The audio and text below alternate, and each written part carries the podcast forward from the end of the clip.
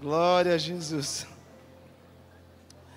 Se você trouxe a sua Bíblia, queria que você abrisse a sua Bíblia comigo. Ah, primeiro livro de Reis, verso 18. Quando você achar, dá um amém bem forte.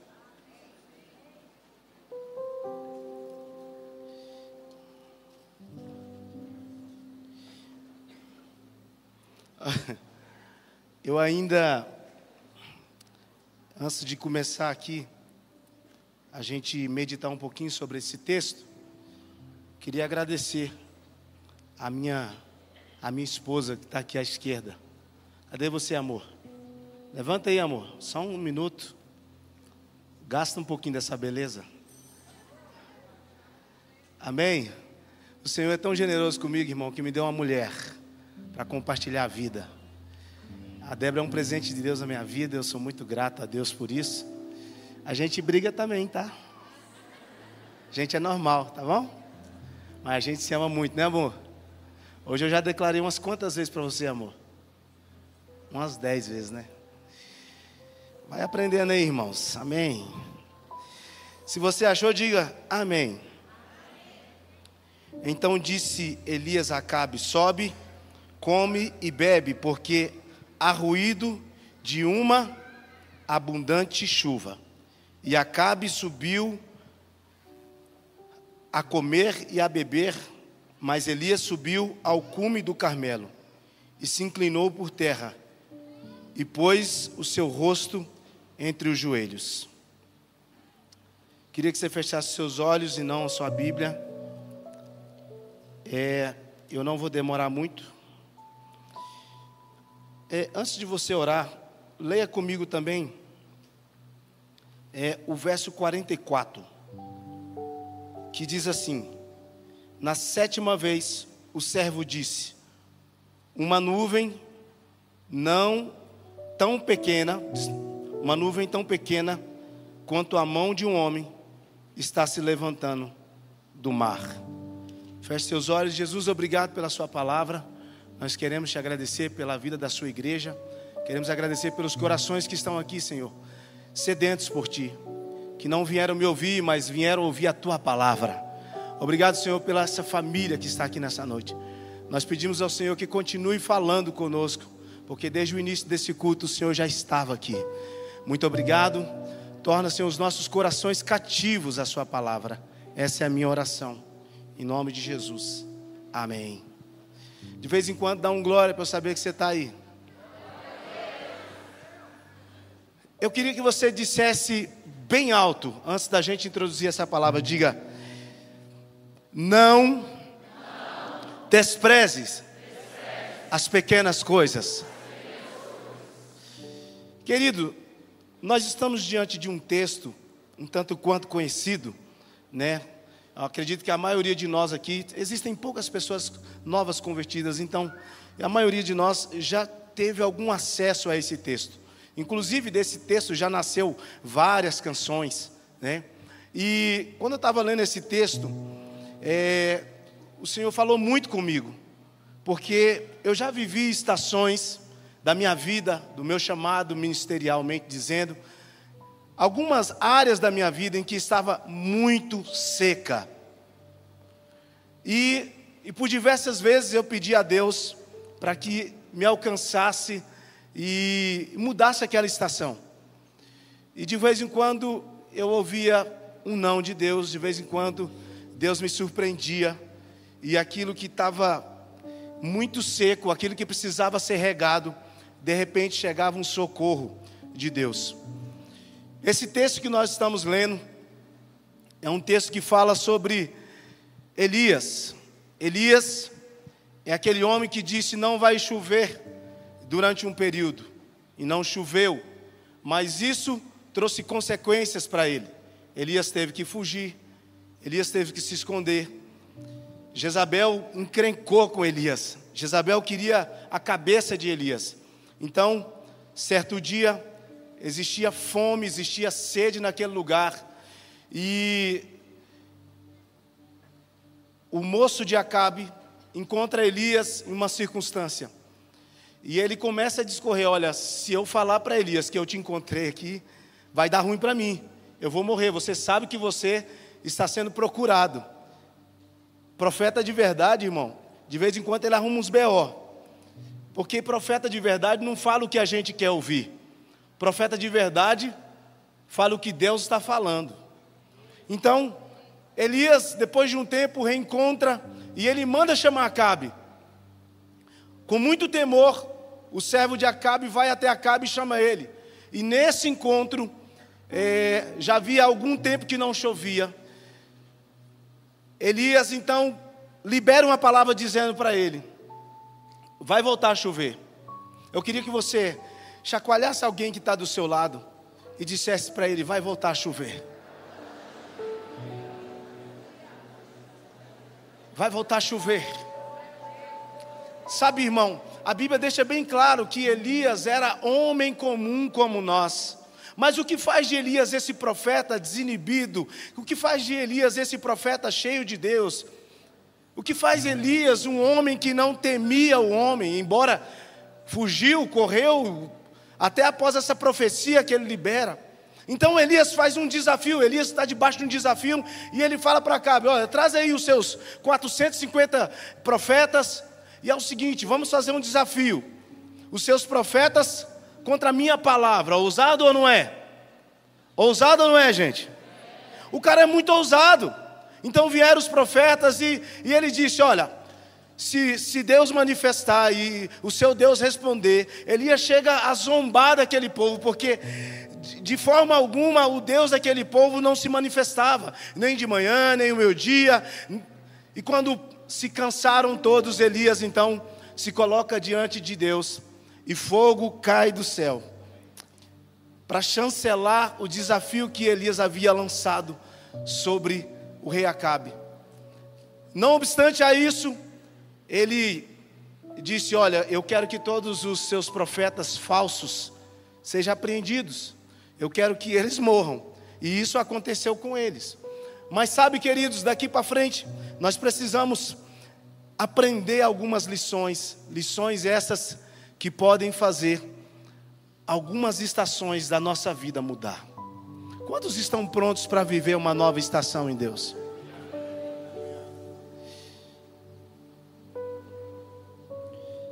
Elias se prostrou diante de Deus, pedindo a chuva por seis vezes. Orou Elias, sem nenhum sinal de chuva. E sucedeu que na sétima oração, eis que aqui uma pequena nuvem, como a mão de um homem. Subindo ao mar diante do mínimo sinal, Elias anunciou ao rei: Aparelha teu carro e desce, para que a chuva não te apanhe, porque vem uma grande chuva. Queridos, eu nunca vi um cenário tão propício, tão especial para nós abrirmos a nossa boca nesse tempo e começar a profetizar que vai vir uma abundante chuva.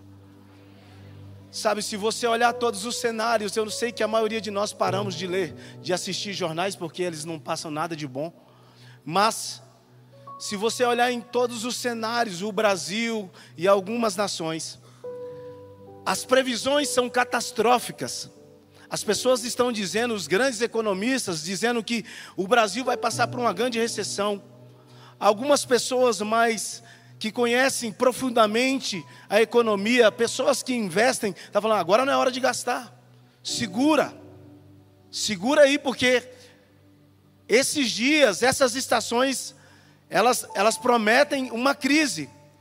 Mas eu queria que você elevasse os seus olhos nessa noite para entender uma coisa nós estamos debaixo de uma palavra de Deus.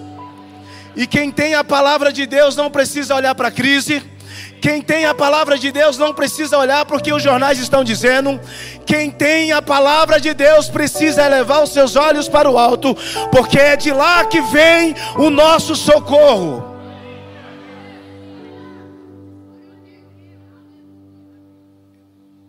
Só que a primeira coisa que eu aprendo com Elias diante desse desafio, diante dessas coisas. Querido, Elias não ignorou o fato dele ser profeta, ele não ignorou a oração. Sabe, nós precisamos voltar ao caminho da oração. Elias colocou seu rosto em chão e claramente clamou a Deus. Todas as vezes que nós estamos diante de desafios maiores do que nós, precisamos colocar os joelhos no chão. Precisamos clamar a Deus porque é de lá que vem o nosso socorro. Jeremias capítulo 33 vai dizer que nós clama a mim e responder-te-ei. Anunciar-te-eis coisas grandes e firmes que vocês não sabem. Então existem segredos na oração.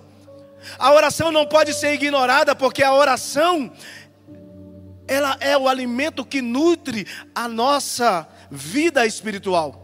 Quantos de nós temos sido vencidos pelo ativismo?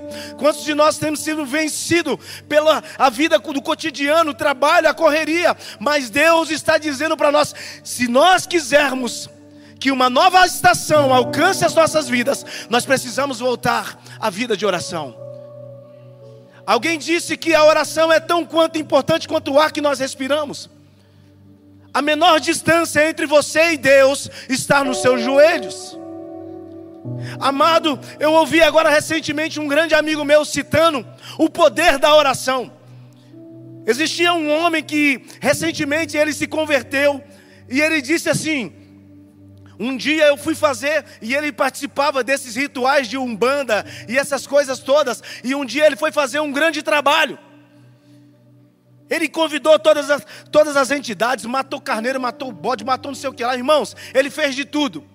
Ele precisava fazer um grande trabalho naquele dia. E aí, aquele homem começa a invocar a entidade, a entidade, porque ele precisava de realizar aquele grande, aquele grande trabalho de macumba.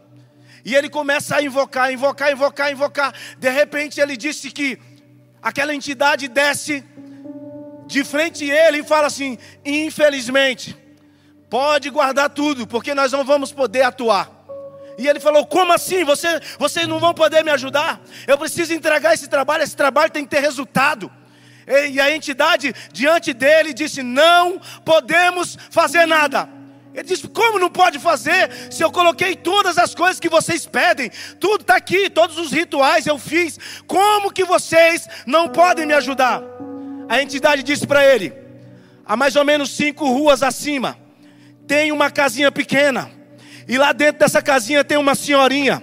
E ela está com as mãos levantadas. Enquanto ela está orando, não tem como a entidade descer, não tem como fazer o mal, não tem como estabelecer nada, porque enquanto tem alguém orando, o diabo não tem poder de se manifestar. Enquanto tem oração, não tem como o inferno se levantar. Ei, meu amado, levanta sua mão, levanta sua mão, porque Deus está nos chamando a voltar para o secreto. Deus está nos chamando a voltar para os pés dele, porque é de lá que vem o nosso socorro.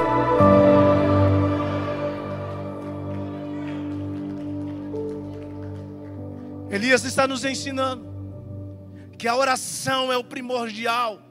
Não podemos negociar a nossa vida de oração. Irmão, você precisa se divorciar do Egito. Você precisa se divorciar dessa correria.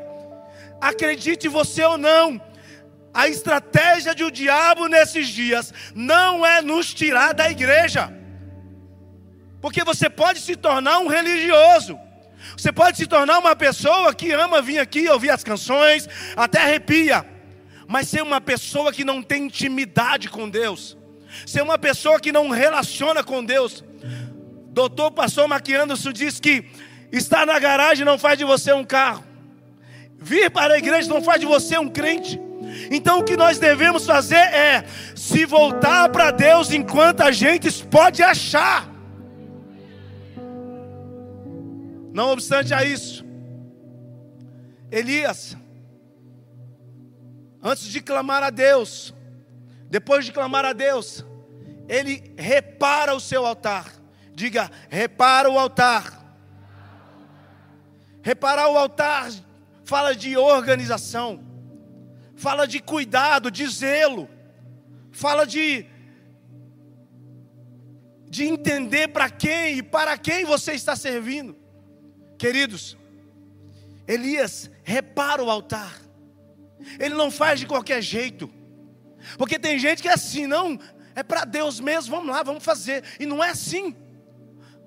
Quando Jesus vai fazer a multiplicação dos pães, a primeira coisa que ele faz é se organiza. Vocês podem sentar aí de 50 a 50? Porque eu vou, eu vou fazer milagre. Mas antes do milagre tem que haver o quê? Organização. Elias, ele vai reparar o altar, ele vai organizar. Ele entende. Não é assim, não é tipo assim, ah não, eu quero que Deus se manifesta, eu quero que a chuva venha, mas eu não vou fazer nada. Não, irmão. Elias organiza. E mais do que isso, sabe, eu, eu nunca vi uma geração que gosta de milagre. Uma geração que ama milagre. Mas a pergunta de Deus para nós nessa noite é: quanto você está disposto a fazer? O que você está disposto a fazer para receber o milagre que você precisa? Elias repara o altar. Ele não vai de qualquer forma, ele não vai de qualquer jeito. Ele sabe para quem ele está fazendo. Antes de haver a manifestação do milagre, tem que haver o conserto. Deus não habita no meio do pecado.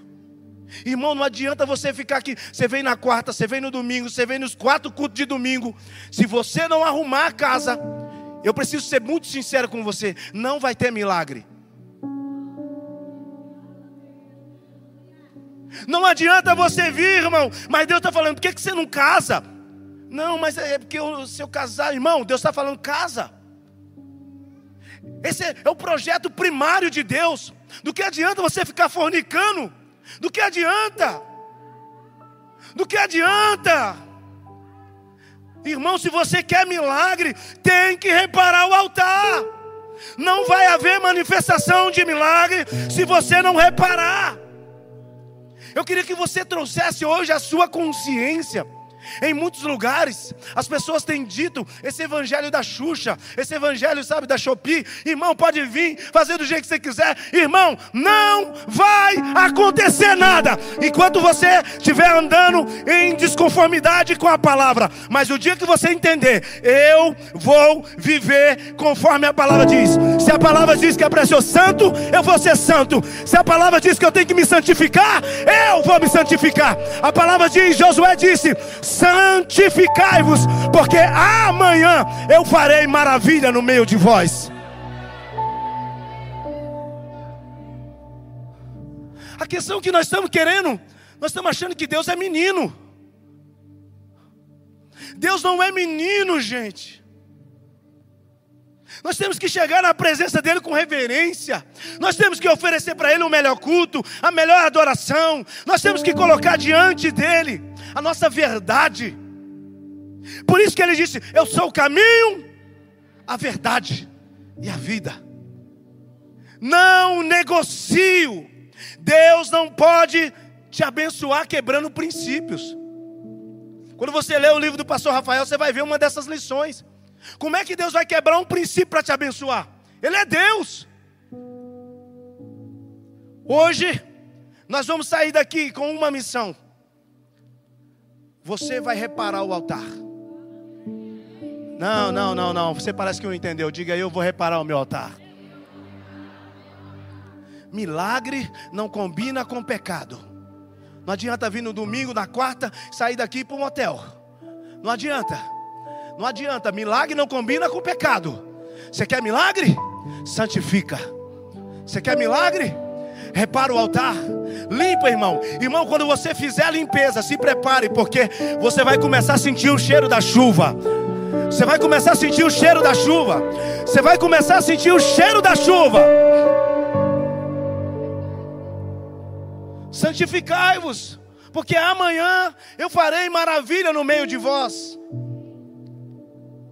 Elias continua nos ensinando. Depois de reparar,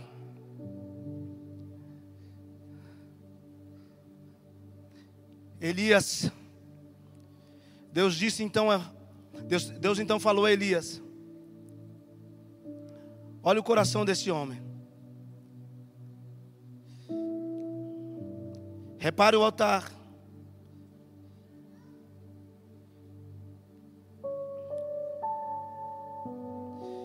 Depois, a outra verdade que eu queria que você aprendesse com a vida de Elias é que ele estava atento aos sinais.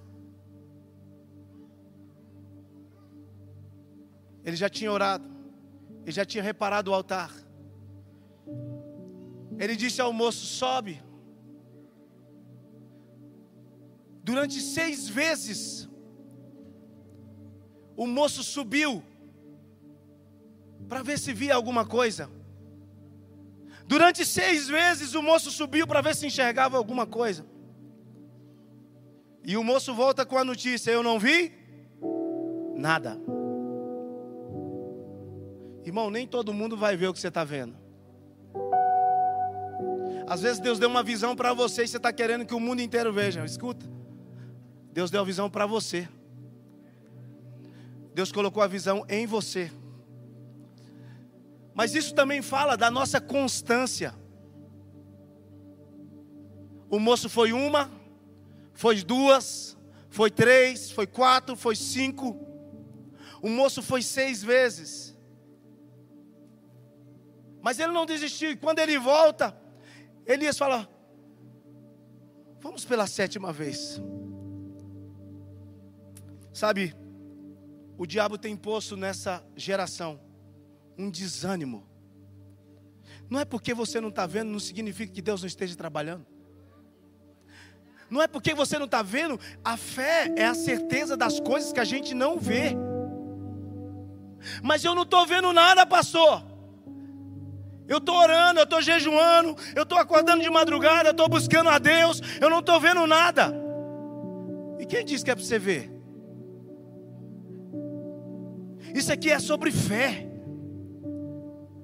Quem anda por vista é um homem carnal. Agora você quer ver? começa a andar por fé. Quando Estevão estava sendo apedrejado, se não me engano, Atos capítulo 9, a Bíblia diz que os seus inimigos jogavam pedra nele e ele não via as pedras. Isso é uma questão de visão. Diga para alguém que está do seu lado, é uma questão de visão. Tem muita gente vendo pedra, mas Estevão já estava vendo Jesus de pé. Você está entendendo? Nem todo mundo vai ver o que você está vendo. Deus te deu uma visão, irmão, segura aí. É, mas ninguém está acreditando, ninguém precisa acreditar. Se Deus está acreditando, fique em paz. Segura a onda, meu irmão. Meu irmão, de verdade, eu encontro tanta gente talentosa na, na estrada, e às vezes, irmão João, bispo João, eu encontro tanta gente talentosa na, na estrada, e às vezes eu estou ali esperando os irmãos cantarem para depois eu, eu subir também e adorar a Deus. E aí termina o culto, sabe o que, que o irmão fala para mim? Ai, pastor, estou cantando há tantos anos, não acontece nada, vou desistir. o cara está perto da linha de chegada e vai desistir. Você vê a pessoa cantando, você vê uma, um talento, algo descomunal. Você sabe que Deus está aperfeiçoando a pessoa. Não, não quero não, vou desistir. A única pessoa que quer que você desista não é o céu. A única pessoa interessada na sua desistência é o diabo. Quando eu estava construindo o chamado, irmãos, quando eu estava começando na música, eu recebi muitas palavras de desânimo. E de verdade eu não via nada, pastor Rafael. Me dava uma raiva que eu cantava, cantava, cantava. Eu falava, não estou vendo nada. Mas o que, que é isso? Quanto mais aguçado estiver a sua vista, irmão, você não vai ver nada. Agora, quanto mais você andar por fé, quanto mais você andar por fé, quanto mais você andar por fé, quanto mais você andar por fé, você vai conseguir enxergar o que os outros não estão enxergando. Então eu entendi que eu não, poder, eu não podia de forma alguma desistir. Várias vezes eu fui em alguns lugares e fui ignorado. Mas sabe de uma coisa? Eu falei, eu vou continuar. Eu vou continuar cantando. Porque as pessoas nos vêm cantando e falam assim: Nossa, do nada. É do nada, irmão? É como, gente? É de repente. Ninguém nasce do nada. Vocês têm que aprender que até as árvores grandes, elas começam com uma semente. Quem nasce grande é monstro. Então o moço foi uma vez, ele foi duas, ele foi três, ele foi seis. Mas na sétima vez ele mudou o discurso. Ele falou: Parece que eu estou vendo um negócio subindo do mar. Parece que eu vejo. Parece que eu vejo. Está tá meio nublado, mas parece que eu vejo. Eu vejo o quê? Parece que eu estou vendo uma pequena nuvem. Deus está te provando, Deus colocou você nesse lugar. Parece que todo dia você chega lá no trabalho e aquele cara enche o seu saco, coloca você à prova. Aí Jesus parece que não está acontecendo nada, fica quieto aí. Jesus está falando, eu estou movendo os céus.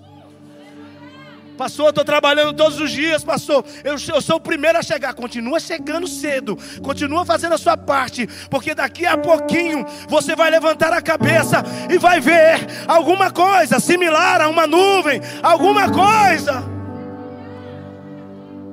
O diabo está preocupado sim. Ele está doido para que você desista. Pastor, eu estou orando pelo meu esposo. Parece que há anos eu encontrei uma irmã. Na verdade, um irmão lá em, em São Paulo, na igreja do pastor, vou tentar lembrar daqui a pouco. E aí o pastor olhou para mim, pastor Rafael, e falou assim: "Tá vendo aquele irmão ali?" Eu falei: "Estou vendo". Ele falou: "Da noite para o dia Deus fez ele ser um dos maiores empresários de São Paulo". Eu falei: "Que benção, hein? Deixa eu dar um abraço nele, vai que pega". Aí terminou o culto, o irmão foi contar a história dele.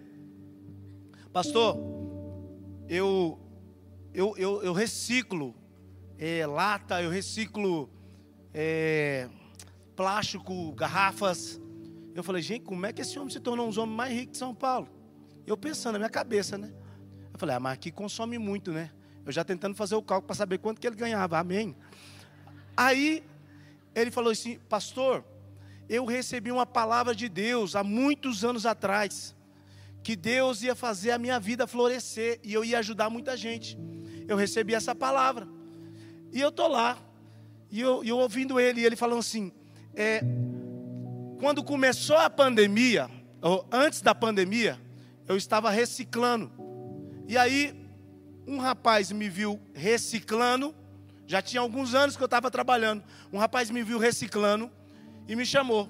Falou assim: Deixa eu te falar, você não quer comprar umas, umas máscaras, uns negócios assim para reciclar lá, não? Ele falou assim: Eu nunca reciclei máscara. O que, que eu vou reciclar máscara, pastor Éder? O cara falou assim: ah, Mas às vezes colocar no quilo, né? Igual papelão, vai que dá certo. Aí ele falou: Tudo tá bom, vou comprar. Esse. Quantas máscaras tem aí? Irmão, tinha mais de 50 mil máscaras. Então me dá esse trem aí. Irmão, três semanas depois, veio a pandemia. Você caçava máscara mercado, farmácia, você não achava. Mas o irmão tinha. Você não está vendo nada. Tudo que você está vendo é um negócio nublado. Mas Deus está falando, é chuva. É um sinal da chuva. Vai chover. Vai chover. Parece ser uma, uma pequena oportunidade, parece uma coisa assim desprezível.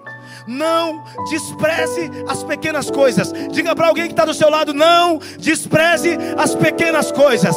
O que você está chamando de lixo, Deus está chamando de milagre. O que você está chamando de improvável, Deus está chamando de milagre. Não despreza as pequenas coisas. Você acredita que você pode estar sentado um lado de uma pequena coisa que pode te abençoar esse ano ainda? Dá uma olhada nesse irmão, vê se ele é grande ou se ele é pequeno.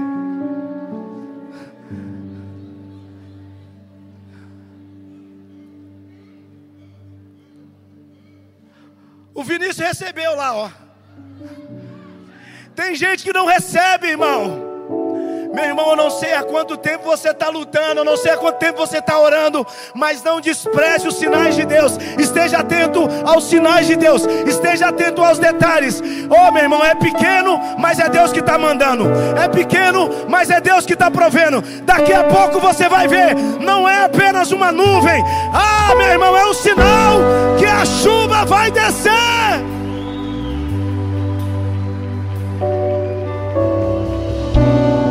Só que eu vejo Deus. Deus nos ensinando a olhar para as pequenas coisas e não menosprezá-las. Deus está nos ensinando a olhar para as pequenas coisas e começar a dar valor. Sabe, irmão, a gente tem que parar de olhar para as pessoas com o olho torto. Não sei. Será que é de Deus? Será que é de Deus? Irmão, muita coisa que aconteceu na minha vida, eu sou prova viva. Eu estou dizendo da minha vida, não estou falando da vida dos outros, não, estou falando da minha. Muitas coisas que Deus fez na minha vida tem a ver com pessoas, pessoas pequenas, pessoas que não gostam de mostrar que tem dinheiro, não gostam de mostrar que tem uma boa condição, pessoas simples. Eu simplesmente cumprimentei o irmão, ô irmão, quero investir na sua vida. Você tem noção que Deus é especialista em usar pequenas coisas para fazer grandes coisas? Pega na mão de um crente aí cheio do Espírito Santo. E fala para ele: Eu sinto o cheiro da chuva. Eu não sei, meu irmão, como está a sua vida. Eu não sei.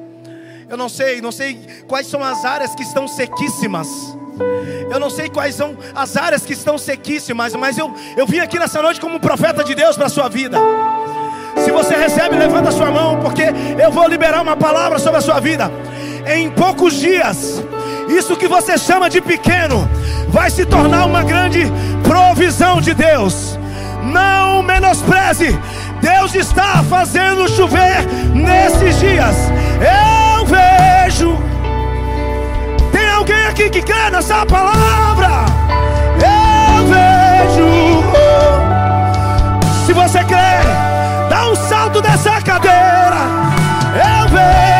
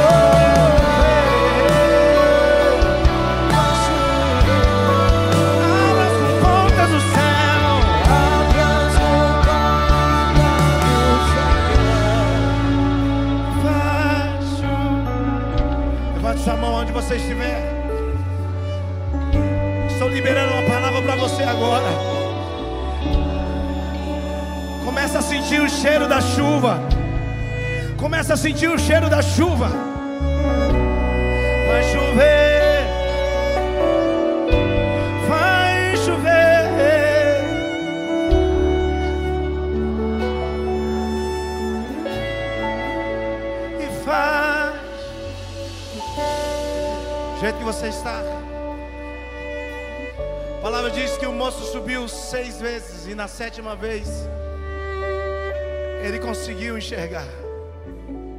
Eu não sei quantas vezes você tem vindo aqui na casa. Eu não sei quantas vezes você tem vindo aqui a essa casa de oração. Eu não sei quantas vezes você está clamando ao Senhor. Mas o Espírito Santo me autoriza a dizer que nesses dias, nesses dias, algumas pessoas que estão aqui vão começar a viver um tempo de chuva abundante. Chuva abundante. Eu não estou falando de dinheiro, eu não estou falando de possuir coisas. Eu estou dizendo que Deus vai derramar uma chuva abundante. Áreas que estavam sequíssimas vão começar a florescer, porque a chuva de Deus vai descer. Levanta sua mão se você pode. Nós estamos numa quarta de guerra. Você pode ser um profeta, uma profetisa nessa noite.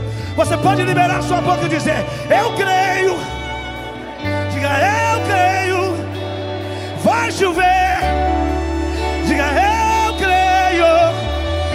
Levanta a mão para o rumo da sua casa, porque vai chover lá.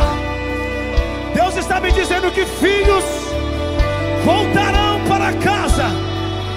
Deus está me dizendo que doenças serão expelidas. Se você crê, levanta a sua voz agora. Se você crê, levanta a sua voz agora. Diga bem alto, eu creio. Eu creio. Oh. Com as mãos levantadas. Diga comigo. Se foi na sétima vez que o moço viu a nuvem, diga eu vou ver na sétima vez. Com as mãos levantadas. Nós vamos contar de 1 até 6 e profeticamente, na sétima vez, você vai dar um grito, irmão. Você já deu um grito na sua vida? Não é aquele que quando o assaltante chega você grita, não é aquele lá não. É um grito de júbilo. É um grito de novo tempo. Você tem fé para isso? Só a fé é capaz de nos fazer enxergar a nuvem. Você está pronto? Você está pronto? Então levanta sua mão lá em cima, vamos.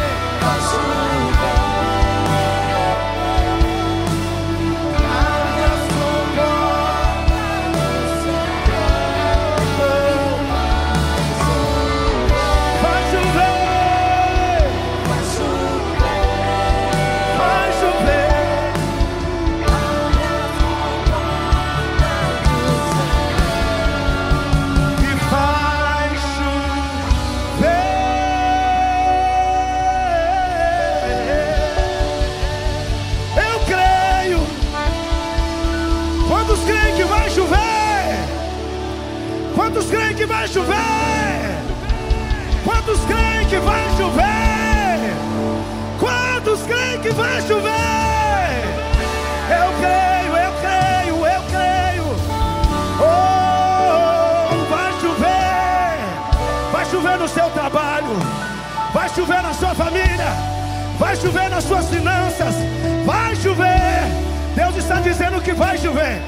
E se Ele está dizendo, não tem quem impeça. E vai chover.